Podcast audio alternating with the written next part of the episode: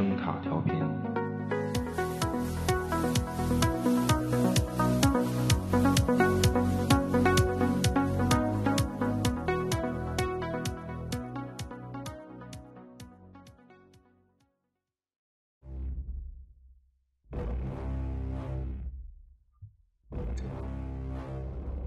如果一味的只是遭受攻击不反抗，就只能止步不前。慢性的无力感会腐蚀人的，但是平凡之人在面对胜负关键时，总需要找寻某种依靠。在比赛中，我们都是孤独的，无法依靠任何人。那么，该依靠什么呢？只剩下自己曾经努力过的事实。所以要以此来维持一种认真保护自己的姿态。凡是过去，皆为序曲。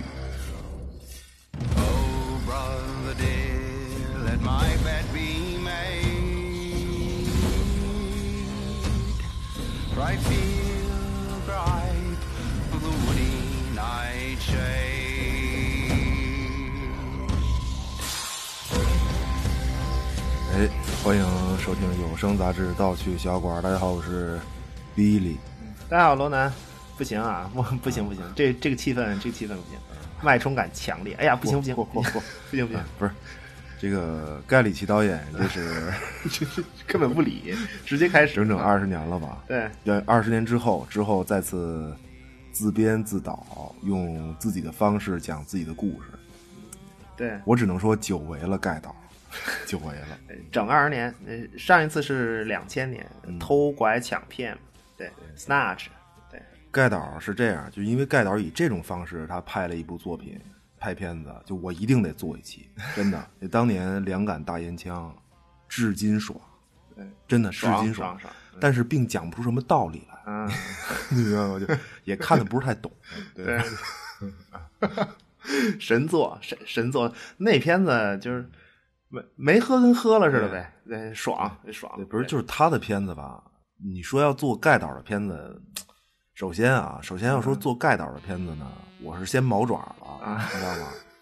你说别人的片子吧，是不太容易找一套特别合适的配乐。嗯，对对对对。但是他，我是不知道该放弃哪些，懂吗？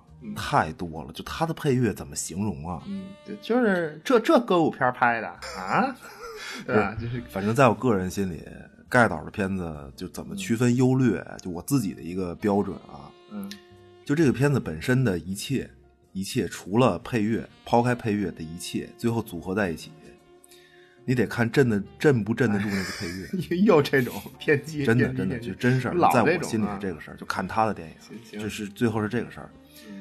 两眼两杆大烟枪，我第一次看，我 就就第一次看的时候，就其实情节啊，什么多线叙事各种，就还不太吸引我，你知道吗？就是因为看不懂啊，得看不懂。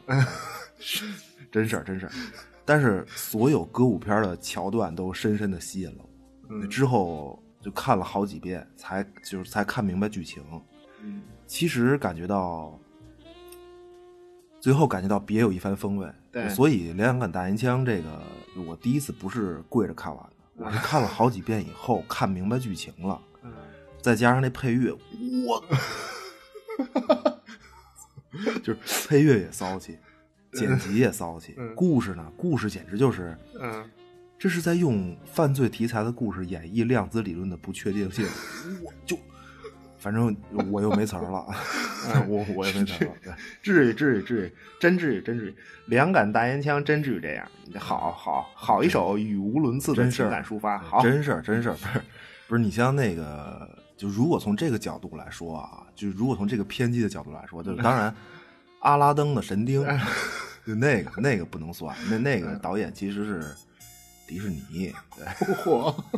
剩下的作品里啊，剩下作品里，我觉得，呃，亚瑟王差一些啊，亚瑟王差一些。那个那那个差吗？那个不是，但是那个片子拍的很聪明。亚瑟王就亚瑟王其实是一个巨史诗，然后巨家喻户晓的那么一个。而且不落实地儿的故事，神话故事嘛。就但是他给你弄的，所有那种该慢慢交代的背景，事儿，他都给你快速剪辑，配乐一起，然后这事儿就说完了。嗯，就反而是那种，就特别是那些神话故事里，就本来不关注的，应该一笔带过的细节，然后他给你认认真真的讲。对对对，真的真的，就等于是把亚瑟王落了实地儿了呗。呃，对，就比呃比较新鲜感吧，当时看比较新鲜感。不过我觉得是题材本身其实是一个没法突破的东西。就盖里奇他自己特别喜欢的那套东西，就那种方式，就不是特别适合这种历史神话题材。这是真真事儿。就其实我是觉得，我倒是觉得亚瑟王还行，我是对福尔摩斯那个一一一般。这这至今难以认同。那片子我是，嗯，行吧，说的好，说的好，说的都对，都对，都对啊。不过这个以上你说这些我都没想，没想过。亚瑟王的问题是那个配乐太啊火火好行吗？就他那个配乐和电影本身脱节了。就那个片子就那么个片子，至于这么硬的配乐吗？我深表遗憾。不是我深表遗憾。不是你今天怎么怎么这么偏激呢？今天 没有没有。不是那那这次绅士们呢？就就今天专题这片子，嗯，这次配乐这次破音乐和这故事很搭。就和这个故事气质比较搭，就也比较含蓄，就甚至是有点儿。这次是音乐压不住故事的感觉啊，这这个评价。所以配乐这个事儿呢，就到此为止。我我们还是回到剧情上。就这次这片子怎么样？你觉得有什么新意没有啊？这这次绅士们绅士们这片子新意不好说，不需要新意吗？啊，不是你 的都得。为什么老需要什么新意？是是是，就呃，但是故事很棒，故事很棒，也很工整。对，同时，嗯，和以往的变化很明显，非常明显。我觉得就可以通过剧情吧，剧情主要是谈谈和之前作品显著的区别。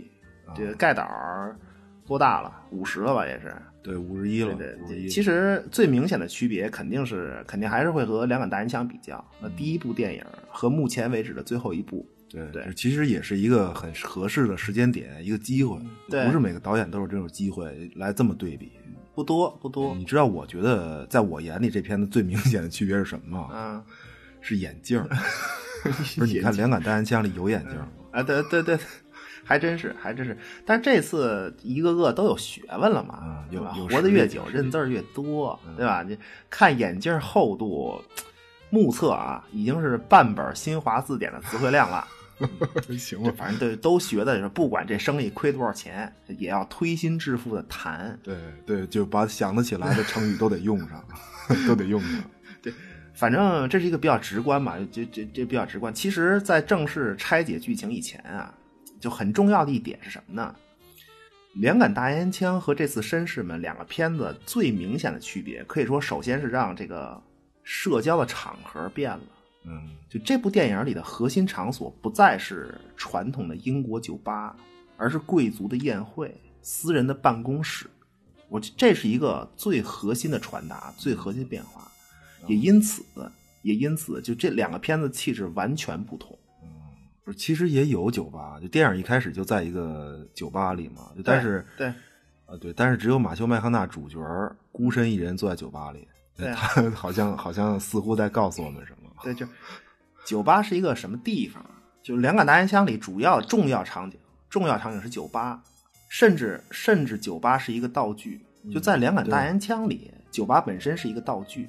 那对于英国人来说啊，这酒吧是一个传统，酒吧社交是一个传统，它是一个传统的社区公共交际的场所。平民化，形形色色的人，早餐铺带来的是什么呢？千变万化的可能性。以及巧合，但是贵族的宴会、私人的办公室，让这一切都不存在了，就很很个人、很私人，最后很自私、很中年，就没有无限可能，只有一个圈子，一个很确定的利益链条，很明确的势力范围。马修麦康纳在酒吧，一杯啤酒配卤蛋，对吧？很经典传统的搭配。他多年以来一直这么吃，只是现在他只能独自一人。嗯，对，其实盖里奇还是想让你比较，嗯，发现了吗？就上来就是酒吧，对，上来就告诉你，他知道观众了解两杆大烟枪，就上来就告诉你区别嘛。在自己的电影里，一个经典的场景，用自己的方式在这儿展开，然后给大家讲一个老荤段子，对一个一个关于中年危机的故事。对这这，情怀的对情怀的表达方式有多少种，嗯，对吧？就他有多少种方式送给粉丝礼物，就老哥还是走心，对，还是走心了。上岁数了，上岁数了，这就是就什什么是中年危机啊？嗯什么是中年危机啊？停止扩张的势力范围，就这个势力范围已经停止它的扩张了，嗯，对，然后然然后这个势力范围还在被威胁，对吧？就老哥看不住场子了，就这叫中年危机。那么要面对这样的中年危机，首先，首先老哥你得有一个场子让你看，对吧？对怎么有一个场子呢？看主角马修麦克纳的奋斗，老马的奋斗，嗯，对，就老马其实我们在绅士们的电影里看介绍老马奋斗的时候，似乎又看到了亚瑟王的那种一笔带过的交代，呃对对对，特对就特别类似，真有一点真有点一笔带过。但是呢，就很简单的交代了这么一个事儿：嗯老马年轻的时候啊，是小马，他是一个美国土老帽的儿子，啊，出身寒微，但是天资聪慧，嗯品学兼优，靠一己之力获得奖学金，竟然可以去英国念剑桥。小马儿他父母都惊了啊！他他他就在他父母眼中，家就是全世界，就这个拖车房就是家，King of the 拖车房就完事儿了，，King of 还行，真，的。嗯什么叫奖学金？哪个是剑桥？就每个字儿都认识，连一起不知道是不知道什么意思。嗯，词词汇量有限，对，词汇量有限，但是小马呢，这孩子有出息，奖学金在手，他背起行囊，怀着一个毫不利人、专门利己的动机，漂洋过海来到大西洋对岸，就来到英国。上学期间，他发现了这么一个事儿：原来呢，卖叶子（括号大麻）（括号或死），就这个买卖太适合自个儿了。量身打造，所以呢，读剑桥确实用处不大，因为反正读完剑桥也是为了去招聘会，那直接卖叶子不完了吗？嗯但是呢，同样卖叶子，小马的过人之处是什么？是他能考上剑桥，就这个事儿很重要，这这证明了小马的天赋。反正反正继续念下去对他已经不重要了，对对就没什么用了。天才可能也没这么个专业，但是但是小马并不失望，嗯没有这专业他并不失望，他重新选择了人生目标，在他的心里已经把本来群雄割据的老伦敦地下叶子生意当成了自个儿一个人的买卖，就怀着这个远景，他摸爬滚打，刀头舔血多年，终于实现了目标，完成了什么呢？在短短的这么一小段交代里，实际上他完成了人生的两次越界行动。啊，对，第一次从美国农村到英国剑桥，第二次从剑桥天之骄子变成 King of the Year，，两次越界，两次超越。就奋斗成功了，奋斗成功，打拼出来了，对，对对，他打出来了，而且呢，就第三次越界是什么？超越啊！嗯不仅仅是成为了全全英国最大的叶子经销商，这个能拿到剑桥 offer 的人就是不一样。就小马他积极整合产业链，摸索出一套行之有效的高科技栽培叶子大法。经过多年经营，现在马氏叶子集团已经是全英国最大的种叶及叶子种植、深度加工以及销售的产供销龙头企业。现在啊，剑桥应该给他授予一个叶子种植方面的名誉博士，邀请他回学校演讲。不是可以专开门课，你知道吗？叶子种植，哎，叶子种植这算是自然科学这这这类吧？啊算算算剑剑桥开这课合适，啊，那更行了对，自然科学更行了。所以这个产供销一体化的叶子帝国，嗯，就是老马的地盘儿就他的厂子。势力范围，但是问题来了，这毕竟是一个非法行当。就我突然觉得得明确一下啊！就说到这儿，我觉得应该明确一下，这个片子是个典型的恶人开会电影，就就黑就经典的黑社会社会题材嘛，就恶人开会。这里只有绝对的坏，只有绝对的坏和自圆其说的好，就只有这个啊。就这这一定要明确。所以呢，就多年来啊，就老马一面苦心经营生意，另一面呢，巧妙的广交天下名流，来营造自己的好名声。嗯，这虽然钱不干净，但是呢，这个也得活得像个真正的体面人儿。可是啊，可叹可叹啊！老马说：“我本业内一君王，奈何本行不见光。”哦，真事儿，就那么说到君王嘛，他们英国是一个君主立宪制的国家，对吧？有国王就得有贵族，对，英国的贵族们现在已经成了老百姓茶余饭后的重要谈资，所以就媒体呢也就偏爱这一类话题炒作。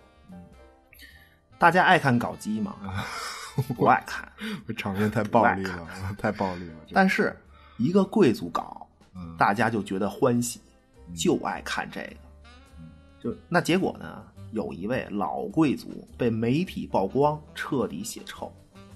这件事儿本来应该和老马没什么关系，然而贵族的封地，他的贵族的人脉资源，这和老马很有关系。因为英国呀，贵族会继承土地，这个就有讲究了。就你要说你是威斯敏斯特大公，威斯敏斯特大公爵，那你那个封地在伦敦，对吧？海德公园隔隔壁和白金汉宫界边，那算行了。你们就他们家那片儿是全球房价最贵的几个区之一。啊，哎对呦，这这不是躺在钱上醉生梦死啊？对啊包租对对公对，包租公大公爵，包租大公爵。对对，但是呢，但是有几个威斯敏斯特大公啊，更多的贵族啊，这么说吧，英国皇室土地占全英国面积的百分之四，嗯但是全英国所有所有贵族就加一块堆儿有封地的啊，所有贵族的封地总和能占全英国面积的三分之一。你你想都在哪儿？就就更多的贵族土地都是那种好啊好地儿，就是风景如画，对吧？人迹罕至，美丽庄园，几几千公顷的土地，中间一大平房，就好好几十间卧室那二楼但全家就五六口人。对，不是它主要那种大封地还都是，就还是以农业用地为主，主要还是以农业为主，肯定就是那种对，就就就历史遗留嘛，历史遗留嘛。就当年这个地儿它不能耕地，它也不会封给这些贵族，对对吧？就实际上这些农业用地是有收入的，而且也不少。就但是你三分之一的国土面积，你总有那个 特别没溜儿的贵族，就他那个地儿不仅钱少，还搭钱，大平房维护要钱吧？对，你说有土地，我说改度假村，对不起，农业用地不能改。嗯，就就这种继承庄园的，就这种贵族的很多，他没有钱，没有现金，就这地儿他不生钱，嗯就是土地跟二楼大平房。嗯，不是还有一屋子古董。还有一屋子古董，其实连对对杆大烟枪的底层设定也是这个事儿，其实也对对对是，就没有现今的贵族要变卖古董度日，对就很捉襟见肘。而且这次这个女主，就这次这个绅士们这女主，啊这女主不就是演那个唐顿庄园的吗？嗯，就她演的是那个对大姐大姐大姐大姐，这姐儿仨嘛，大姐我没敢提唐顿，就没没看全那个剧啊，我我也是没看全，但但是那个剧姐儿仨，这回这女的就是女主叫什么米歇尔是吧？米歇尔她她演员叫她在《唐顿庄园》里是演老大，就就是姐儿仨嘛，老大。唐顿这姐儿仨啊，从老大到老三，这叫从从现实到理想。啊，松十三姐妹，松氏三姐妹 惊了，别别啊别瞎说，别瞎说，不知道不知道啊。啊，就是，但是老大确实确实是最现实、最美丽，然后的这个聪慧，聪明慧，主要是聪慧，然后一肚子阴谋诡计，呃，然后这个周旋各种男人之间嘛，比较有眼光他他来挑各种各各种男的来找，找他来演可能也是自带人设。你你我跟你说，就找他来演本身也是自带人设。不是我发对，不是我发现，如果说盖里奇在自己的电影里黑什么了，他其实首先黑的是英国自己，就各种挤兑贵族，对对对都从都 对对，而且总是就所有的故事总是从这儿开始，就老从这儿开始故事，你知道吗？每次都是就是你说这个就是贵族嘛，就是你说他能不能自个儿干点什么，打理财务啊什么的，就不会。啊，还还是真就不会 还是唐顿庄园，对啊，就嗯我记得唐顿里就他们那个老太太问，叫什么叫周末？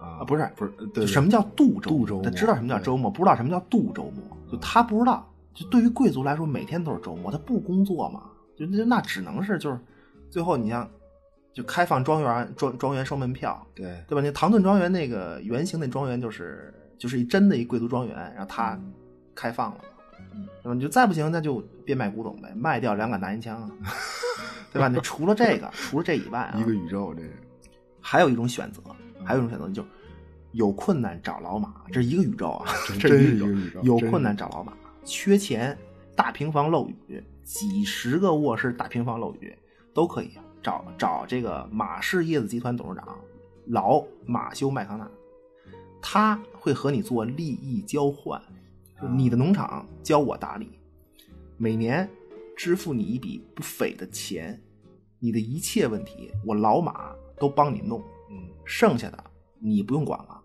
对吧？就包括包括解决你家庭问题，孩子叛逆期离家出走啊，这个这个老马都管，老马都管。哎呀，哎呀，有地还是有地好啊，对，闹呢，还闹是有地好啊，真的，因为因为这些偏僻的贵族庄园的地下，嗯已经成为了老马高科技种叶子农场。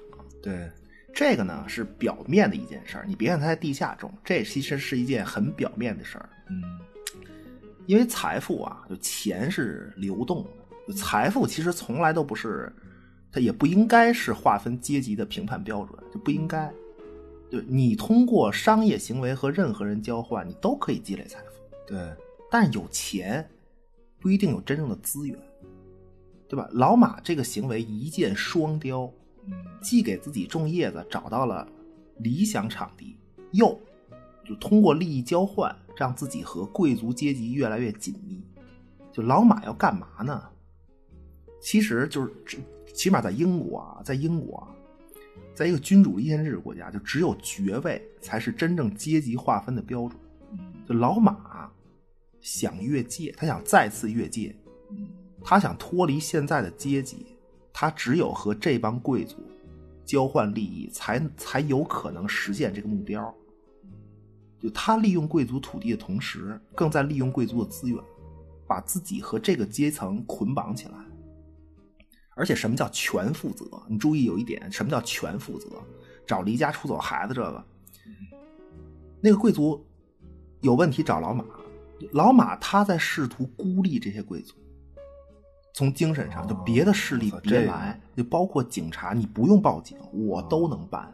我这背后背后隐隐的一些，哎呀，险险恶油腻中年人，对 这对啊就这个岁数实际上就最后在心态上，也也是能就只能依靠老马这么一个心态。对，你你你看，就是孩子离家那个孩子离家出走那贵族，就他找老马，你可以解释，你可以解释成这个，就因为他孩子吸毒嘛，对吧？对又名流，他怕丑闻，你可以这么解释，嗯，这是一方面，对吧？但但你也可以有别的方法嘛，你不一定非要找老马，对，对吧？你有你的资源，你可以找老马，你你你可以你你可以通过别的方式，对吧？但他只能找老马。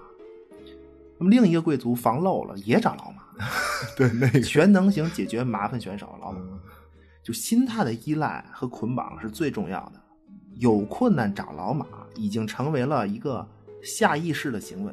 嗯，巴洛夫的狗听见了铃声，我操，这个 那现在有一个媒体大佬叫老瘪，老瘪，就我也忘了他叫什么了，老瘪，老瘪行，他用媒体黑掉了一个老贵族，嗯这个老贵族就是和老马进行利益交换的其中之一。嗯，对老瘪的行为给老马找了麻烦，对，触动但是你不便明说呀，直接给你翻，就奈何本行不见光嘛。所以呢，就在一个酒会上，老马当众羞辱了老瘪。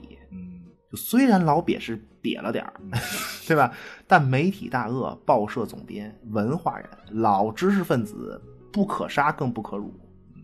老瘪被羞辱一番，这就要利用自己的媒体资源黑掉老马，这才有了本片的故事。对，其其实老马想隐退卖掉自己的生意，我觉得是因为他看透了，对也是因为聪明，也是也是因为聪明，他知道该进退嘛，他知道自己不可能跨越阶级或者就越界，不可能完成这次越界，就已经没戏了。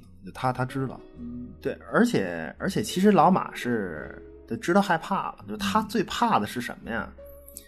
反而是就大麻叶子嘛，在英国可能的合法化。如果这个东西在英国合法化了，那么叶子它可以比肩什么呀？就咱们不要了解烟草，嗯和和呃盐，烟草和盐，就你就你看咱们国家，盐是战略物资级别的东西，对吧？你必须国家专卖。对，烟草有百害而无一利的东西，但是它是成瘾性的。成瘾性越大，危害越大，危害越大，税收越高，嗯所以管控就越严格。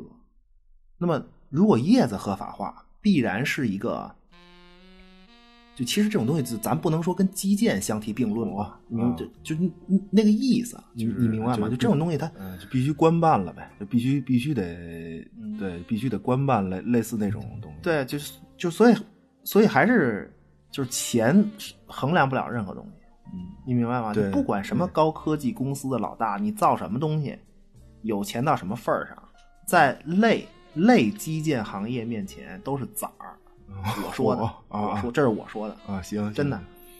但是但是啊，但是话说回来，就是你这个高科技公司，对吧？真是牛到把自个儿变成，把自个儿能变成类基建行业了。啊，那，你在这那些手握大红章的人眼里吧，就算是才才是个角色，就人家人家才拿正眼加你，真的。你比如，对吧？某宝和他的 支付平台对，阿里、嗯，很典型的这个。马云哥，云哥对吧？云哥这这些东西现在是类基建的东西了，实际上是类基建的东西了。微信，微信，呃，对啊，就你你你体会这意思，对吧？就这类的吧。所以你看，云总老大有花边新闻吗？你看人家，嗯，对？你看他就明白了，就他手握这类行业是有话语权的，有话语权的人起码得是你大面儿上，对吧？这个这个就清白企业家吧。嗯，对，我不是说云总啊，就云总确实很多这种事儿都是。对对，类似没什么品吧品吧。但是这位，你看咱这位，就就就咱就咱这个老马修麦康纳，他嗯知道自个儿不行，对，就出就出身也没有，对吧？King of 的拖车，创业经历，大片刀手起刀落，所以嗯这个这个叶子合法化的事儿一旦成了，也就是他老马身败名裂之时，他必然他必然坐坐不住这个，对因为必然会有人用媒体来搞掉他。对，你搞他你就媒体呗，炒呗，老百姓知道什么呀？嗯对吧？你就说他这那，你就完了。就他害怕的点在这儿，对，但是老瘪恰恰就是一个老瘪呀，恰恰就是一个媒体人。嗯，就就 就老马其实还是就怕最后身身败名裂，苦了这个，就等于最后，就就等于最后多年打拼，实际上有可能是为他人做嫁衣裳。对啊，就是你看他其实泰然自若的，其实内心早就不洒脱了。老马内心早就不洒脱。你看我我，你就你刚才说这个，我突然，你苹果，巴菲特投苹果，巴菲特大量购入苹果的股票，为什么？因为他的理由就是苹果现在不是一个特立独行的高科技公司，嗯，它实际上也是一个类基建的行业。就人们用苹果是一种习惯，它离不开这个对对对，一个意思，其实一一个意思。你你明白这意思吗？就就就就这种，就这种感觉我操 对吧？就就所以，老马他要把自己的马氏叶子集团趁早打包卖给一个叫老眼镜的人。这这人我忘了，就是老眼镜，一个犹太商人，犹太商人，嗯老眼镜。那么两个人谈好价格之后，老眼镜阴谋诡诈，商业巨子，人家不是吃素的。老马跟他谈判的时候，其实际上因为可你不管是因为坦诚啊，还是因为什么，只还是因为只能是在明白人面前不能说暗话，实话实说。其实老马是施了一招，嗯他暴露了自己的弱点，就因为他提到大马可能会合法化在未来。那么其实老眼镜得到的消息信息得得到信息就是，这笔交易不是平等的，待价而沽不是，而是我老眼镜在帮你保命。嗯，他懂这个，对，要不然肯定得懂啊，人人对吧？所以老眼镜准备利用这一点，他企图给老马的产业链提前找麻烦，来压低价格。商人嘛，你老马不是怕出事儿吗？怕曝光，怕麻烦。我提前就让你的生意烫手，我提前就让你这个生意变成烫手山芋，价格自然就下来了，对吗？因为你急于脱手嘛。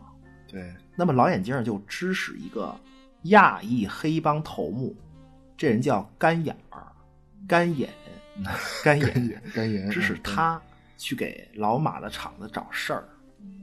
结果呢，就当然指使他指使干眼的前提是许给干眼的这个呃战利品是，就是你将来搞掉这事儿，干眼可以管管老马这摊事儿，对对吗？就结果呢，干眼肯定也不能用自个儿人亲自出面不是也得支持手下人去，就对雇雇其他人干黑活嘛，那这这都是干，对，那都都是有场子、有实力的人，就能都不能亲自干这种事儿，嗯对吧？就最后是层层转包，嗯结果是大懒之小懒，小懒之门槛儿，门槛儿之土地，知土地就到土地这一步了。结果呢，这片地儿啊，这片被支使的土地，它连着老马家的地，啊，对对，，就是最后呢，就是老眼镜这边找的人，最后是和这个老马家这边通了气儿了，就通着气儿，就连着两边的这个人叫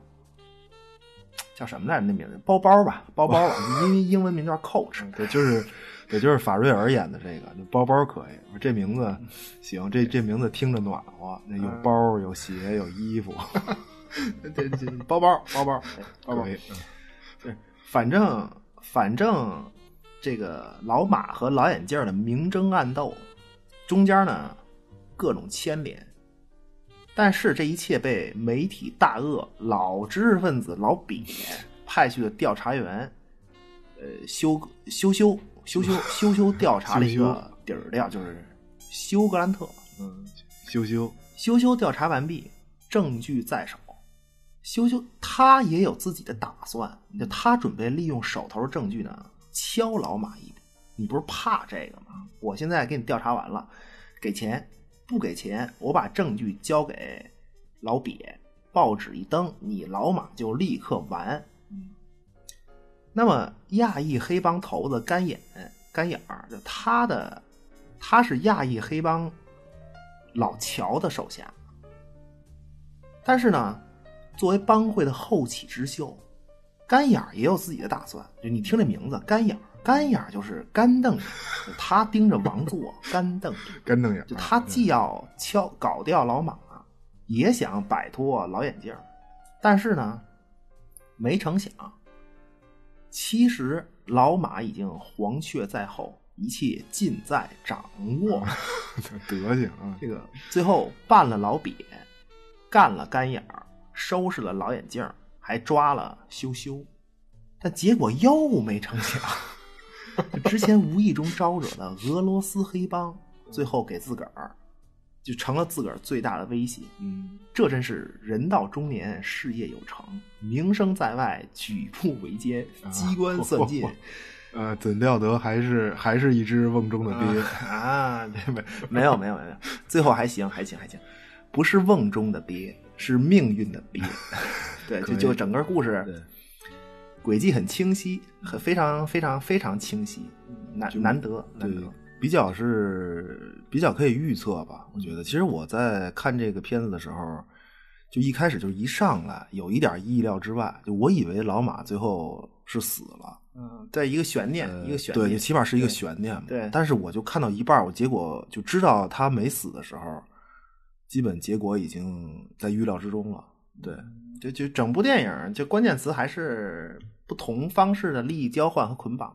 就就你看整个这故事啊，这片应该叫什么呀？我重我重新给起一名啊，我斗胆起一名叫 药丸《列王之战》，就就就这片子。啊这个盖导自己的故事啊，人物众多，信息量巨大。就咱们捋一下啊，列王四位，主角老马，叶子行业帝王，老眼镜，老眼镜儿，老眼镜，商业巨鳄，雄霸一方，犹太商人，还谁啊？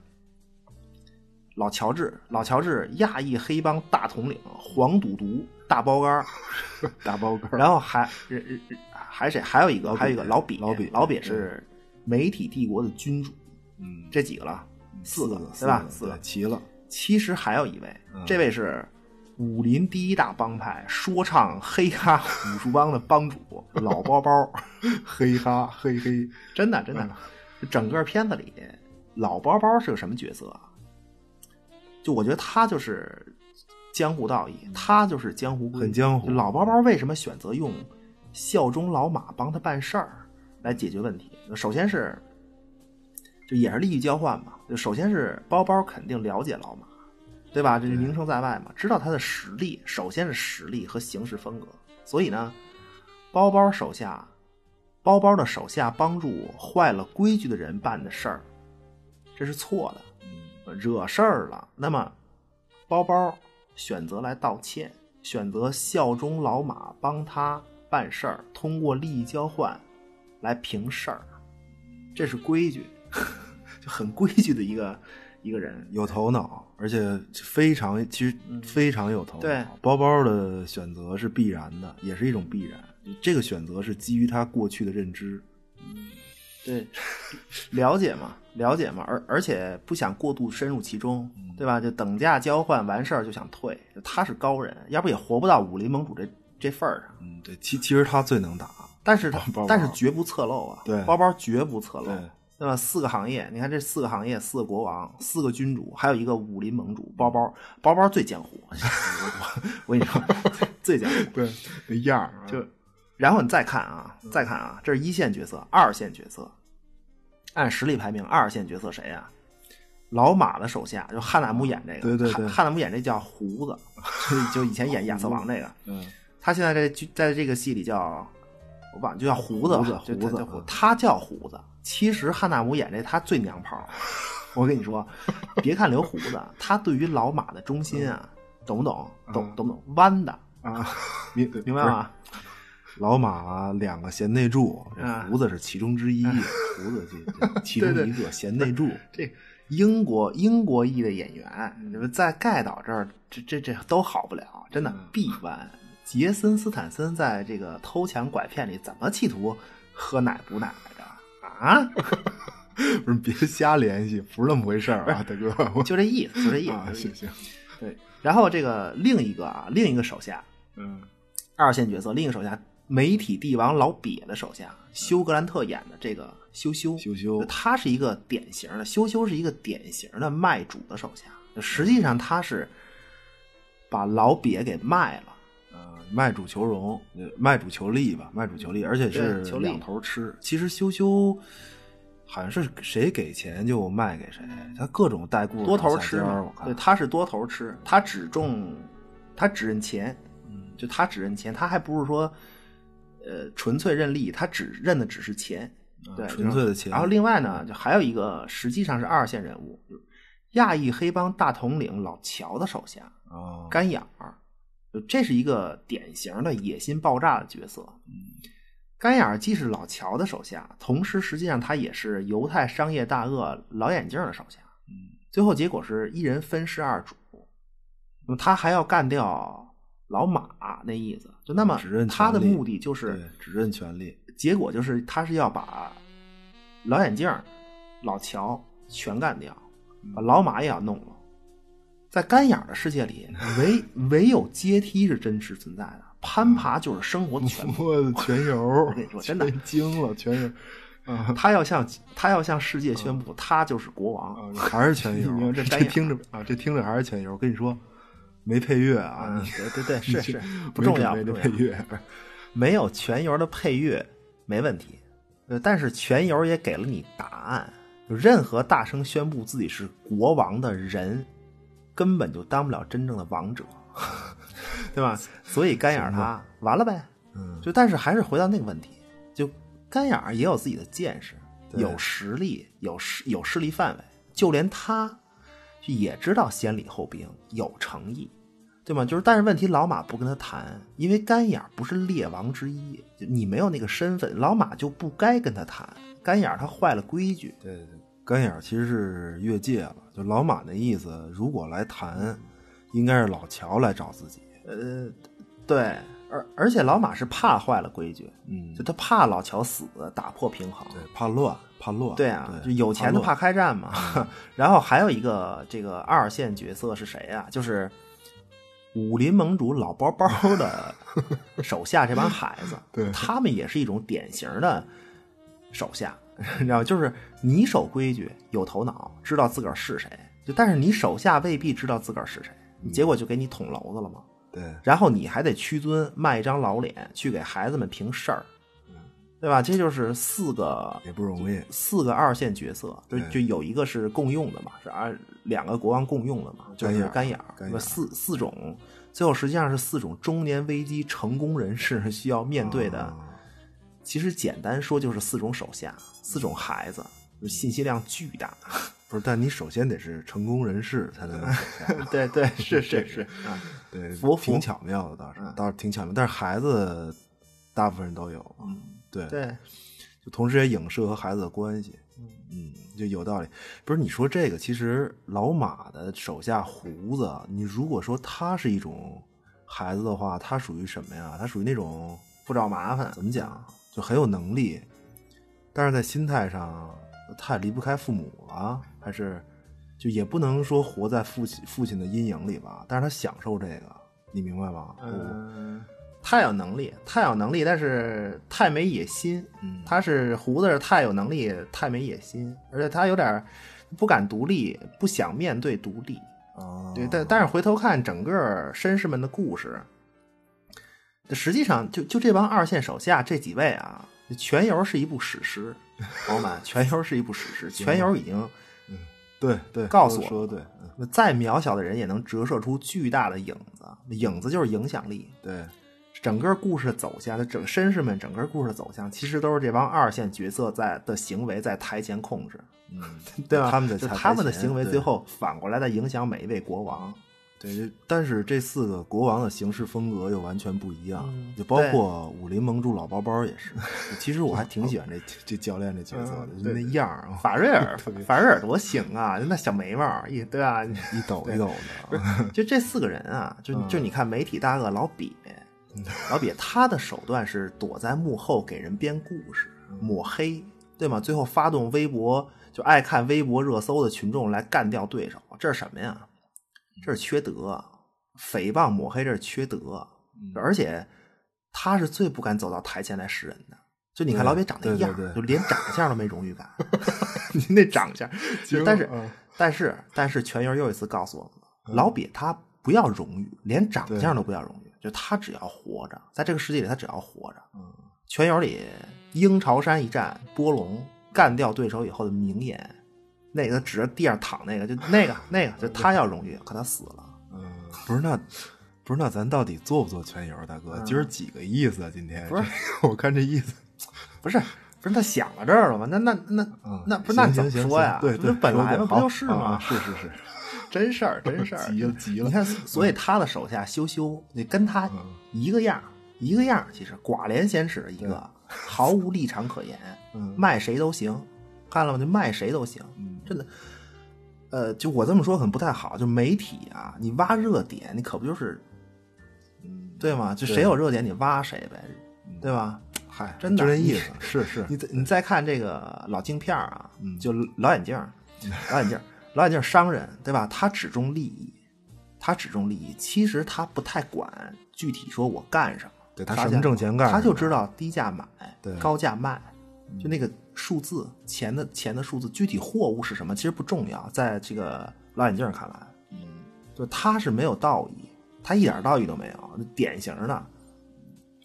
换别人是不，敢找干眼儿这么个人来给自个儿干活了。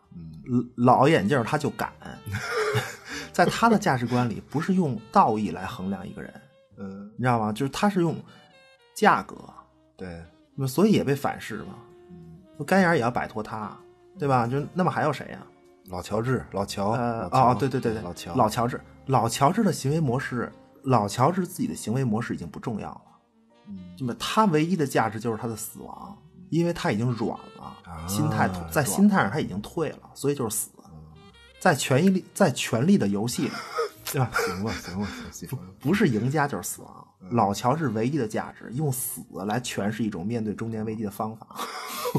惊了，别瞎说，完了，不是，不过倒是这么个意思，倒是对，就过去的行为行为模式都是现在的序曲，但是老乔他不行了，老乔他否定过去了，就你看老乔治和这个老马对话，老乔坐那儿啊，也就也戴个眼镜嘛，对，老花镜，老花镜跟那儿看赛马。你你说不是？他说他说这是他唯一的罪恶，这说什么呢？老头知道自我救赎了，知道赎罪了，一辈子又黄又毒，知道伤天害理了。他不是在否定自己的过去，而是不敢面对他，试图忘记。对，然后老马说：“你快算了吧！”我的天哪，你这就老马和老乔治这段对话，个人感觉啊，就导演在说。老乔治否定过去的同时，或者不敢面对过去的同时，其实也说了另外一个事儿。再说了谁啊？再说老马。老马他竟然他竟然就说卖大麻不害人，这不扯淡吗？对，就肯肯定是扯淡，这都是毒品嘛，毋庸置疑，对吧？但其实老马在说什么呢？就他在说什么呢？他在说我是对的，我一直以来的全部都是对的，而且我还要继续这么走下去。嗯，但是所有过去都是现在的序曲。所以，老马既肯定了自己的过去，同时也赢得了自己的现在和未来，最终胜出，暂时胜出吧。阶段性，暂时胜出，阶段性。尽管是自圆其说的正义、完美四大君王。对，其实老马的胜出还有一点，就是他是特别亲力亲为，他这他是这四个君王里比较有特点。对，就最后只有他还自己出来干事儿，我觉得这个其实特别重要。就像当年创业的时候，手提大砍刀 在哪儿？手起刀落，那是学生宿舍吗？还是学生宿舍就行了？不不知道，不知道，不知道。但是不是你这不是勾搭我说全友吗？啊啊啊！猎王之战 怎么了？这个不是全友里一帮大哥要死要活的，对吧？道义的制高点谁呀？整个全友，北境之王啊！我奈奈德史塔克呀！啊，行吧？是真的。啊！宣判死刑之人理应亲自动手。你你自己宣判，你自己动手，这就叫荣誉，这就叫良心和责任。这不是非常典型的一个吗？不，但是不是台词但是绅士们这片子还是就肯定是一帮黑社会啊，这没什么说的，没什么荣誉和正义可言。但是他们就也有自己世界里的责任和道义嘛，对吧？主角嘛，就老马就必须是这个层面里的这个，就在这个圈子里的权威，就各方面比较。对对吧？不是全游里头也是一个层面，也大哥大家也都是在同一层面，跟这不是一样，对对，没什么区别。其其实对，是啊。而且老马确实是一个，就所有国王的这个这个层面的角色里头，唯一一个单独面对所有其他国王的人，亲力亲为。对，盖导，我跟你说，盖导行，偷偷摸摸的跟这儿也也不知道看没看全游，真的是，嗨。这这这这个都都类似这点事儿，其实都差不多。这能不看吗？能不看吗？对吧？而而且，其他国王之间都不见面嗯，发现了吗？是主角嘛？主角 盖导的片子啊，这信息量大。我跟你说，就包括这个，就一磅肉的梗，一磅肉，对对，这个也挺典型的。就这梗用在这儿是要说明什么呢？嗯，威尼斯商人里的一磅肉是个契约，有这个契约，就是立起这个契约的。根本原因是为了报复，为了报仇。对，就是他本来是可以，呃，本来是可以在契约里边要更多钱，不行就不要，就不行，就就就得是肉。那契约里写明白了，就要你一磅肉。他是为了，他其实是为了复仇。本来，对，就这梗用在这儿，我觉得就真是让整个片子也升华了。真的，就是老马说啊，老马说，老马亲口说，爷不为钱的事儿上火，对，不至于，钱不至于。但是我我要你一磅肉，我要复仇。什么是仇恨？和钱无关，和生意无关，就是因为老眼镜折腾这么一大套事儿，不最后不是牵牵扯到老马媳妇儿、家人嘛？就让整个故事从一帮事业有成的江湖大哥，然后在漫漫征途之中学会了什么呢？都是生意，都是利益交换。不管什么事儿呢，坐下来推心置腹，促膝长谈，事儿聊一单，聊一单。因为世间很多事物啊，追求的时候的性质，总要比享用时候的性质更浓烈啊，对吗？就钱有了，所以我不为钱急。但是，只有你在乎的人，才会一旦失去不再拥有，让整个电影达到了中年危机的神作。到这个岁数，我跟你说啊，就亲情有用。老伴儿不能没，就他不能有事儿，孩子都扯淡，孩子都扯淡，真的，真的真的，漫漫人生路 就这一个贴心人不是不是实话。你怎么你怎么不是你这听着？我跟你说啊，知道的是社会大哥永救爱妻，啊？不知道的以为是干部离退的呢。不是这个人生觉悟都绝了，彰显老干部心态。他就这么演的嘛，你得入戏。不是另外那个入戏，嗯另外那个盖导自个儿的故事里，这个猪和狗这两种动物也是反复出现。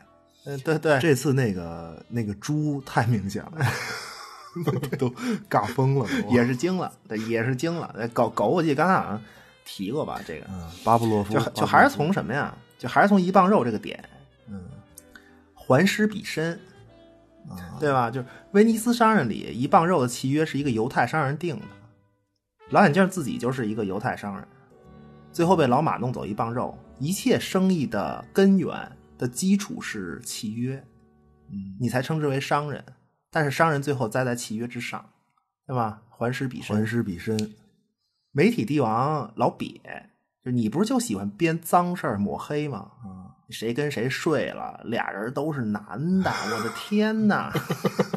不是就就这个事儿吗？对，你干脏事儿，最后脏事儿干你，没有再比猪更贪婪肮脏的了。你跟猪那个了，你看你就对吧？老乔治的对死更直接，就他自个儿交给干眼，长江后浪推前浪，陪跑这三位国王，他们的下场都是以以彼之道还施彼身。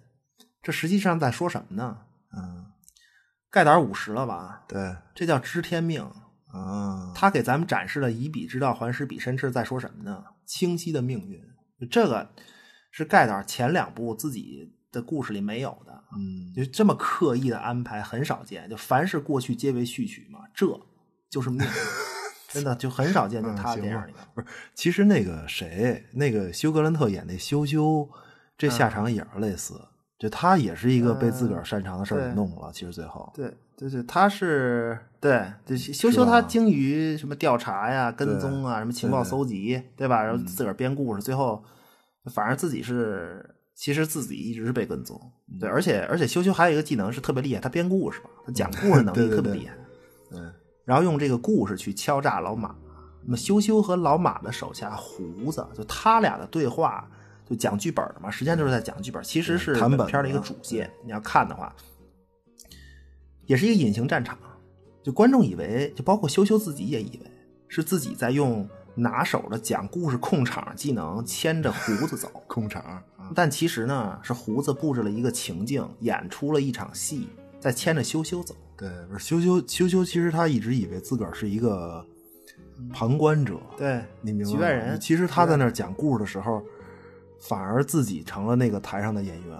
就还是环视比身，还是环视比身，而且就对于狗的暗示啊，就这俩人，羞羞的故事讲到得意之处，他以为自己在牵着胡子走，对吧？在高潮时刻，他不是让胡子跟他一起得意给那个视频配音吗？嗯，羞羞他得意的拍了拍沙发，让胡子坐过来，这是这这是给狗的动作啊，在我理解，哦真的。是此刻羞羞觉得自个儿是个人，比较轻佻比较轻佻。但实际上是胡子演戏，一步步在套羞羞的话，对，而且是每次关键的引诱都是用吃喝，对吧？对，真牛排、好酒，啊，对，结对，结果自个儿是狗，对，很隐晦。他这个嗯有些暗示桥段很隐晦，至少比那个偷拐抢骗隐晦很多。那那个那个里面猪狗也特别多嘛，对对，就那么就说回来，就不仅仅是就不仅羞羞是狗，其实每一个角色都是，就利益链条靠利益交换在建立，对吧？最后成为最后成为什么呢？成为利益的捆绑。其实捆绑这个事儿本身才是核心。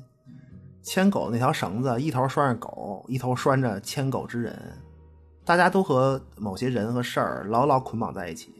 老马是被贵族的，老马对有很多事儿是身不由己就是你很难说，就但是你很难说这个老马和贵族们谁是谁的狗，对吧？但是 贵族自个儿呢，这不是他们就就英国这帮贵族不是还要这个面对这个英国工党，工党玩了命是要弄上议院这帮贵族，对对对不对，是不是？不对，也有人盯着你，对，不对，一样。而且而且在英国，你你当个贵族，其实规矩大了，你各方面的约束对你都得是遵守，嗯都盯着也是被牵着走一样。你被约束当贵族，就也是为了继承利益嘛，一一一样的。对，就是所以说，就我们我们说谈区别嘛，对吧？就是一个导演几十年来吧，可以说就再次自己讲自己的故事，用自己的方式。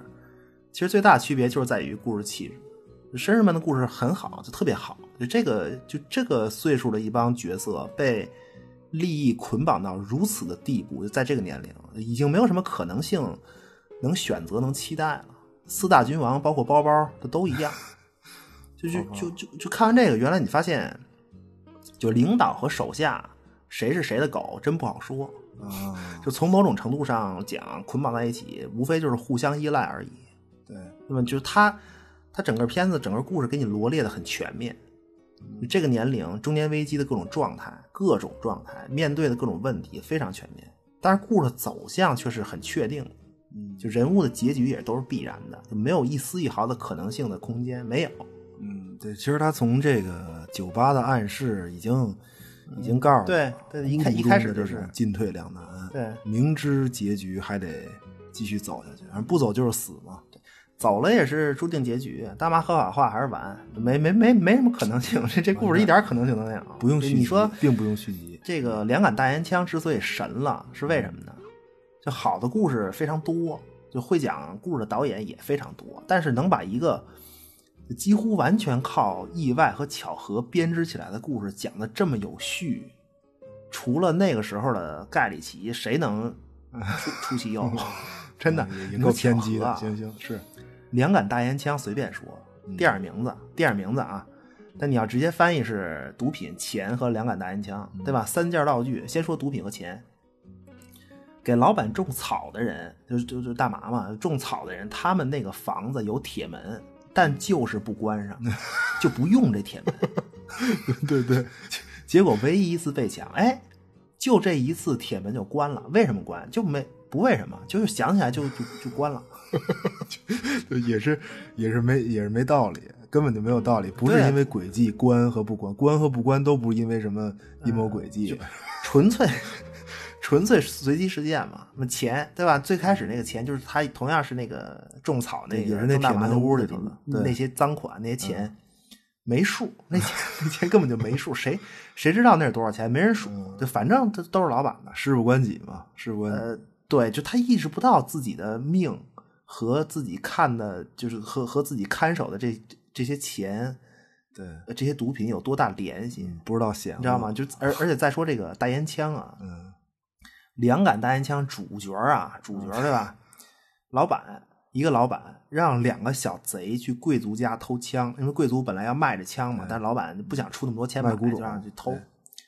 去前啊，跟这俩小贼说说这个柜子里的那两杆两两杆枪拿回来，就这两杆大烟枪拿回来交差就行了，剩下的你们跟那屋里跟那个贵族大平房里偷了什么，都归你们自个儿，对吧？任意处置。结果呢，俩小贼回来就交了一堆枪，各种枪交了一堆，就是没把老板要那两把给带回来。为什么呢？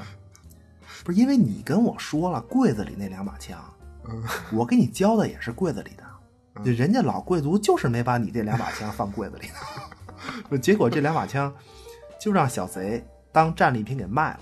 对，那么最终流落到主角团队里。嗯，整个两杆大枪的故事就没有阴谋，没有任何阴谋，就我就没放柜子里头。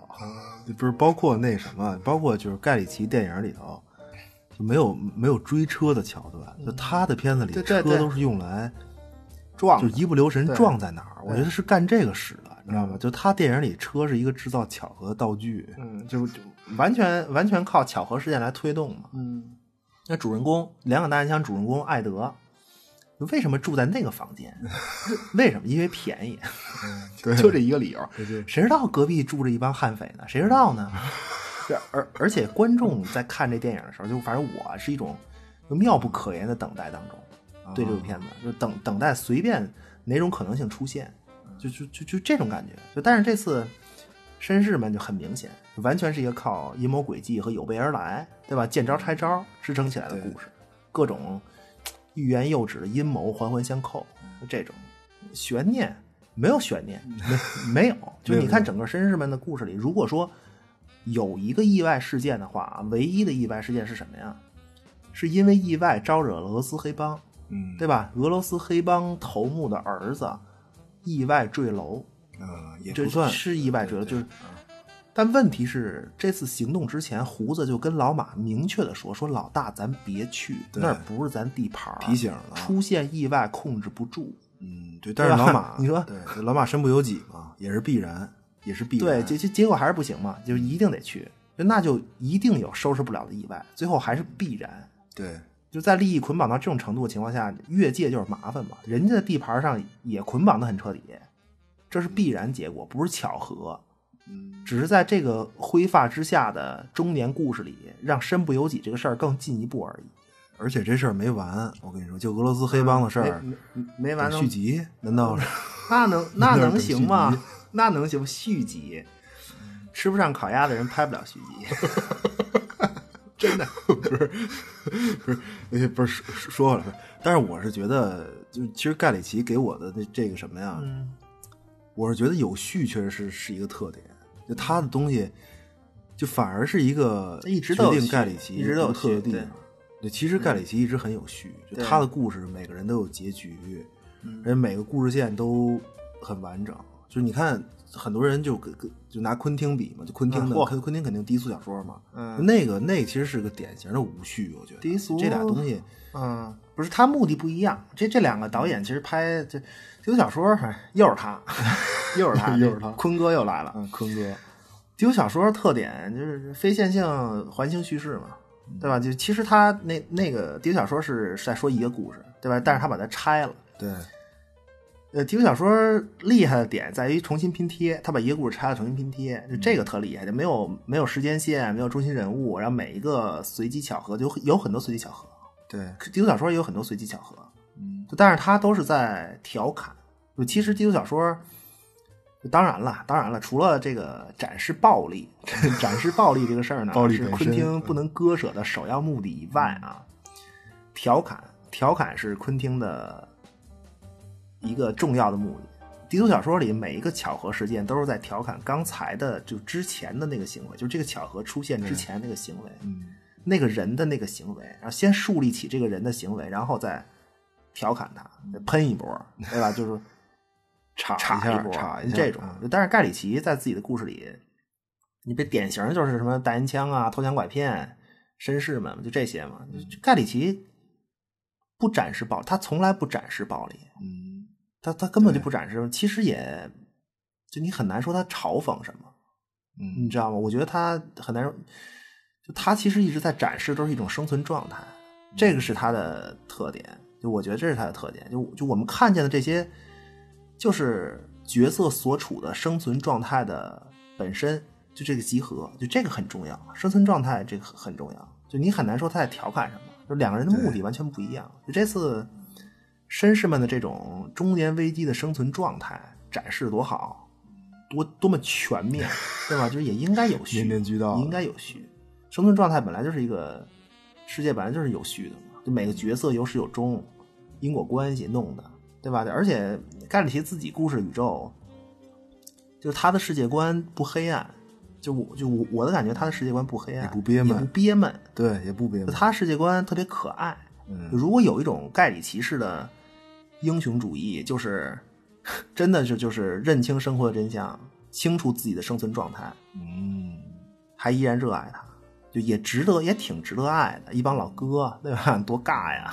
这次还还有多尬媳妇儿呢，不是这次，那这这次绅士们是典型嘛，依然爱他这种。嗯，对对看完以后也没有，就他的片子看完以后，没有一种让你看完了以后觉得世界完了的感觉。嗯但其实他展示的很全面，对，而且也就也不憋闷嘛。嗯，不是，但是他片子里有一个特别大的特点是女性角色，女人妞儿，终于就还是那么少，这回依然那么少。对，依然依然，不是这次就老马媳妇儿一个嘛，就但是我跟你说啊，啊，在这个故事宇宙里，就你别听，你别听那些流行歌曲瞎唱，真的。嗯一般流行歌曲都这么唱，一个大哥跟那儿深情弹唱，对吧？演唱，这个姑娘是我的命，哎，那个也是，所有适龄未婚女青年都是你的命，不是，真不是男人的生命是兄弟，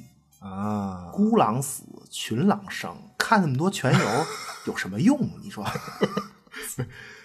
男男人男人不为女人而活，而是为彼此而活。我给好卖你个气，，gay 里 gay 气啊！我跟你说，这 gay 里 gay 气，这个这完了，真这个事儿，真事儿，不是。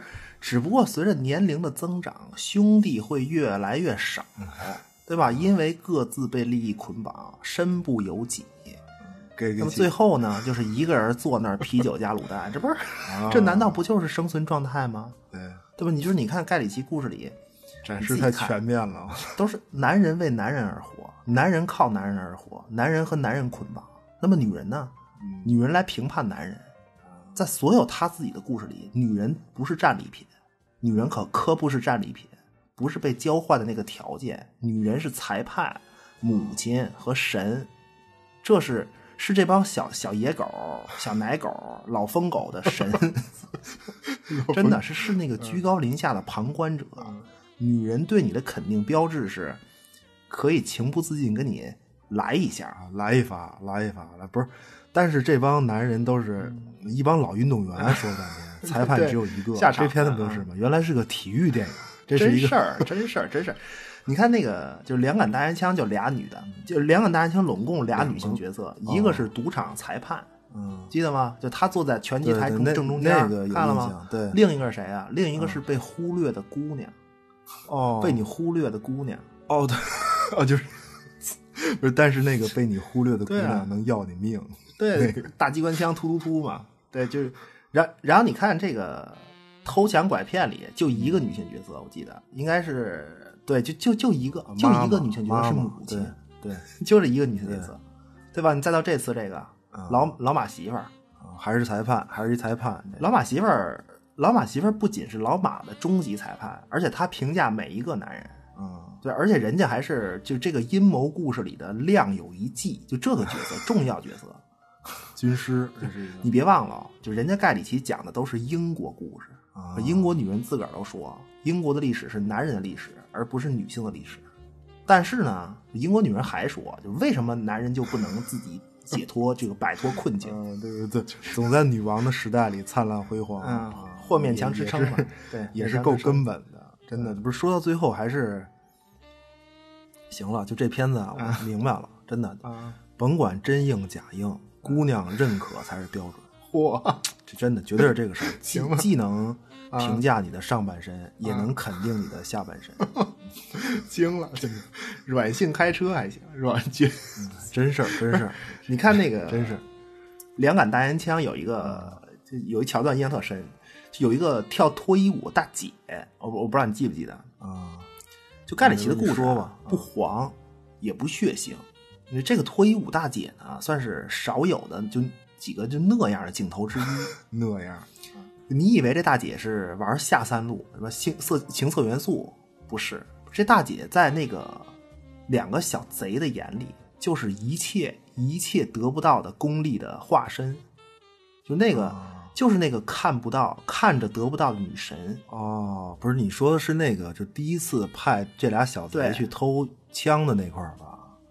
初次见面不是，其实其实从另一个角度讲啊，呃这题外话了，就是你以为是女神不属于你，其实是人家根本就看不上你，配不上人家，配不上人家，就是所以绅士们请不要犹豫啊，看好媳妇儿，有媳妇儿的看好媳妇儿，嗯没媳妇儿的，对吧？奔着去就别怂，就得干，这就是标准，这就是财富。太狠了，就是就是干还行，可可能干了。是题外话，题外话。说回来，说回来啊，这这个说区别，咱还是说区别，就绅士们和两杆大烟枪里展现的那那个生存状态有本质区别。这这确实是一个呃，两杆大烟枪的核心台词儿啊，就是全片儿第一句话，这是核心台词儿，就也是这个杰森斯坦森嘛，银幕首秀，就是郭达斯坦森 是吧？郭达本色出演，街边无证小商贩，就是他的第一句台词是：如果如果你意识不到这些东西的价值，对，不是我记得那个大烟枪配乐里面有一首歌，呃，叫就有持枪证的十八岁，应该是、太点题了，这太太太点题了，拿枪的岁数了，但是并不知道这意味着什么，嗯、而且也不知道该干嘛。就拿着枪，我该干嘛？不知道。对，最最早看碟的时候，就这片子叫《够江四小强》，四小强 也特 特别尬，你知道吗？小强小强们就什么也意识不到，蒙着就开始出去折腾去，嗯，僵着就上了。所有的事件的推动都是这个点，就意识不到或者意识不到价值。就刚才说，就关铁门嘛，叶子和钱都是老板的，然后看叶子和看钱的人呢，也意识不到。对，事不关己，以为事不。那么，够江四小强这哥四个啊，就他们的故事线开端就是因为急于求成，就他们意识到的价值就是钞票本身。那么结果呢，就四个人嘛，每个人两万五，凑了十万块钱出去赌博去，就让这主人公出去赌博去，艾艾德嘛。然后这主人公你看啊，就跟那儿认认真真的、认认真真的数这十万块钱。旁边人还问他：“你干嘛？这明知道十万块钱你就别数了，大哥，不行，就就就就就得数。”这就是他们所看见的价值，眼里的价值。主人公团队够将四小强拼了半天，拼什么呢？他们自己都不知道，对吧？就那么说，两杆大烟枪重要场景，酒吧，酒吧是是场景，同样也是道具，一种隐喻。酒吧是一个交际场所，一个拥有无限可能的地方。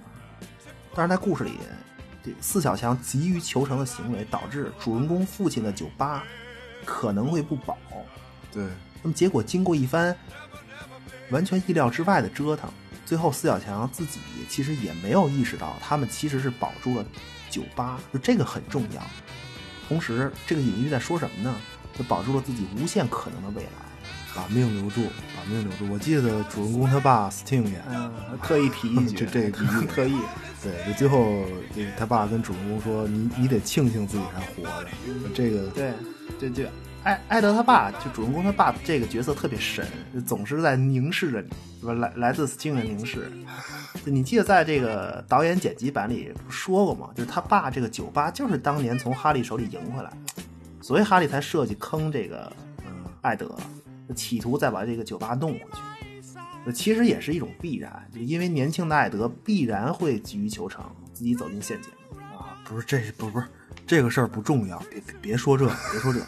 别提这个瑕疵，知道吗？破坏了本来完美的巧合的气氛。行行，完全就得必须是完全是巧合，不能把语境带离巧合，知道吗？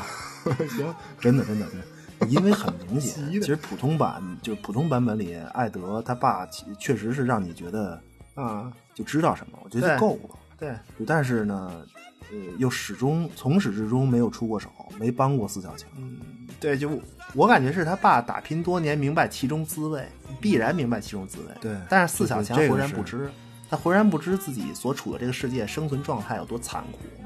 那么四小强经历的是，基本基他们经历基本是这样啊，就小哥几个聊一事儿，然后蒙着就开始出去干，成了败了都不知道为什么，而且坚持，就他坚持的好多事儿吧，都特别没用。那么里面那个厨子不就是吗？抢劫，抢劫用用枪还行，得用刀啊，大哥。哦、对对对，不是现在看，其实这类台词一直都有，嗯、一直都有。不是这次也有类似讨论，不是连续剧吧？这是大哥拍的是连续剧，肯定。不是这很明显，他在这次给你答案了，对吗？这刀枪都不行，得用头脑。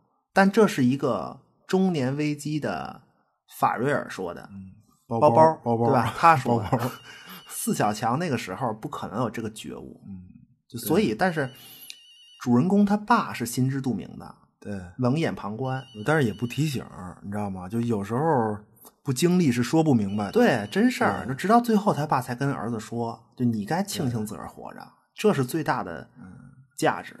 最大的价值就是活着且年轻，还有无限可能，前途无量。”那么反观这个绅士们，可能这是最大的感受。我觉得，就就一个列王纷争的故事里，最大的遗憾也就是这儿，就所有的明争暗斗，最后只是在没有可能的注定结局到来之前挣扎一下。天哪，不是因为，我总结一下啊，啊因为这个要出事儿，绅士里面这帮老哥，是因为他们失去了那些一去不复返的青春。啊就是看着曾经那些看着两杆大烟枪蹦傻逼的时光，看这也能蹦闪就是你刚才说这个酒吧那个无限可能的隐喻，嗯，这不是你当年的感受吧？这当年看不出来。对啊，，对啊，他肯定看不出来，这这这真是没往那儿想过。那这次就是看完绅士们嘛，看完绅士们才有这种感受，感受就回过头来再看，嗯，才发现，就就这种哎就这种对比的机会很难得。就你说盖里奇自己的故事没续集吗？难道真的没续集吗？对吧？就是难道两杆大烟枪、偷抢拐骗和绅士们，这不是这这这不是人生三部曲吗，大哥？就这仨片子底层、中层到国王，偷抢拐骗里的杰森斯坦森，你好好看，那实际上就是一中层领导干部。你你、哦，哦，对，就是 上面有领导压着，下面有下面还有员工能让你骂着，这不是 真真事儿对？吧？那片子里，杰森斯坦森其实一直在帮领导干事儿。就《两杆大烟枪》里的四小强是年轻人只有远大理想，但不知生存残酷。对，没什么利益捆绑，那就就这四个，三个片子，三个人生阶段的生存状态。盖导老老偷拍这些续集，我跟你说，得批评他。而且而且这三个片子，你老说盖导炒冷饭，其实偷抢拐骗的时候就已经这么说了。就我也不知道想看呃对对对对就反而是现在回过头来看，其实绅士们最好，绅士们是真事儿，真事儿。实话嘛，呃，真的，真的实话嘛真的啊。就对于前两个电影来说，是一个特别好的总结。嗯，其实《两杆大烟枪》倒是倒是最惊艳，但是问题也大呀。他他他有一些点处理的不是太太好，这实话不是，但是但是结果人家反而反而莫名其妙达到一种喜人的效果，这这这这跟这个两杆大烟枪的主题也挺契合的。硬说硬说硬夸硬夸，行行是。不过我看啊，就是时间，不过其实本期刻意回避了一些问题，嗯。就是我并不想讨论，比如黑了谁或政治隐喻之类的。其实这个也是，我觉得也是围绕盖里奇电影的一个论点，倒是挺多的这事儿说的。不重要吧？这不不不不重重点也不在这些事儿上，黑谁呀、英国导演的故事里，英国贵族穷的靠靠卖古董过日子，引出够江四小强的故事，嗯，对吧？这英国贵族庄园地下种叶子，引出列王之战。你跟我说他还能黑谁？我就 真的，你 偷抢拐骗，在那个片子的时代，在偷抢拐骗那个时代，一个美国人追着钻石跑到英国来，结果留下一堆烂摊子，自个儿跑了，嗯对吧？这次绅士们又是一个美国人来到英国，和英国封建势力利益交换、利益捆绑，狼狈为奸，种叶子，然后竟然都是黑社会。这位美国人他就能舔个脸说自个儿叶子他不害人，你们都害人，就他不害人，这这不是双标吗？就是对啊，就是对，就是好，这不是盖里奇电影里的美国人吗？不是英国人、美国人都黑完了，嗯，你跟我说他真就还他他真就还黑了谁？这这事儿还新鲜吗？就这事儿，这个片子里是一个恶人开会的事儿，都是坏人，就没有根本谈不到刻意黑谁，就就还他还是展示一个整个生没有明确存状态，没有明确对象，具体的没有明确对对象。不是你不知道，现在现在看电影啊，就得感兴趣这些，你知道吗？啊就能看出影射当下时局来，那是高人。啊是是你能明白？是是都是动不动亮有一计，这都是就都这种 你神得说这事儿。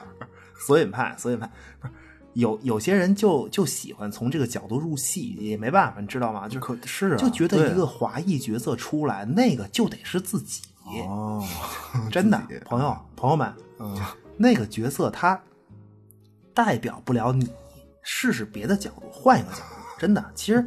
干眼儿这个角色是参照了很多港产黑帮片里的经典元素，他是很脸谱的一个人物，就非常脸谱。嗯，似似曾相识，非常似对曾，相识。就就他他还是用用了一些设定在说自己的故事，嗯对吧？你最后还是回到老问题，你不能把什么都当《红楼梦》看啊，大哥们。大哥，一个电影有多少种角度去看，对吧？就《绅士们》这个片子啊，可以，你可以做大系列，可以。从绅士们看老伦敦人民酒文化和酒吧社交，行不行？行行行，来一期吧。好好好，从绅士们看老伦敦人民服装穿搭文化五十年，行啊，这这真的，什么身份的人才穿得起定制的那种对条对格的西装？这不这不就是一期吗？嗯，不是不是，从从绅士们看英国人的汽车品牌偏好，对对对对，可可以可以，看英国人的足球文化，啊，可以啊，可以，就是但是这些事儿它它重要吗，大哥？就盖里奇自己故事的这个宇宙吧，就他描绘的这种生存就生存状态，就这个生存状态就是构建在现实世界之上的。随着时代发展，我们可以看到哪个势力活跃在世界舞台之上，他电影里就自然就会有这些势力，就然后用来讲自个儿的故事就完事儿了。对吧？就是您先把小故事、小事儿啊，就列王之战这小事儿 看懂，小事儿小事儿。看透，然后再发挥，嗯没问题，没没问题。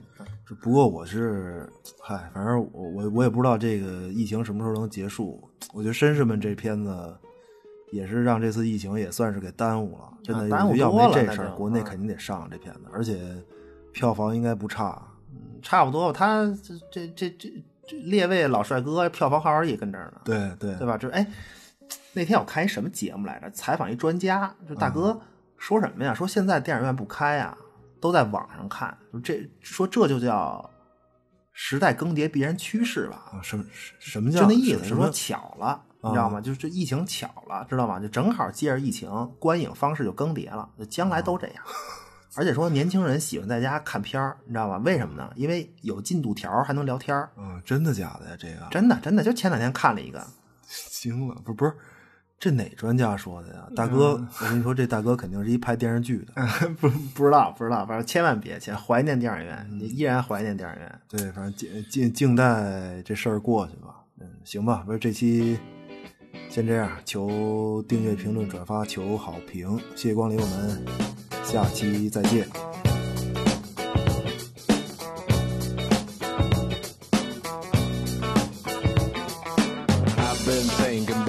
What you have done to me. The damage is much deeper than you'll ever see. Hit me like a hammer to my head. 看电影主要图的就是一个气氛，关键就是这个气氛，这特别好。你俩可以手拉手，坐在后排，可以，跟跟谁呀、跟谁手拉手啊？和谁不重要，不重要，不重要。啊啊！然后呢，前后还有几个真正专注看电影的观众，那就更好了。这多刺激啊！黑暗的放映厅里，周围确实还有人儿，在银幕反光的映衬之下，你能清楚的看见他们那面无表情的脸。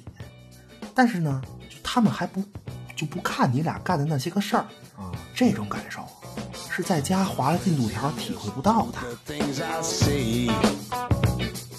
Listen and they hear more every day.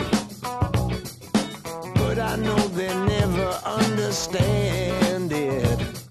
Because it was no accident, you planned it.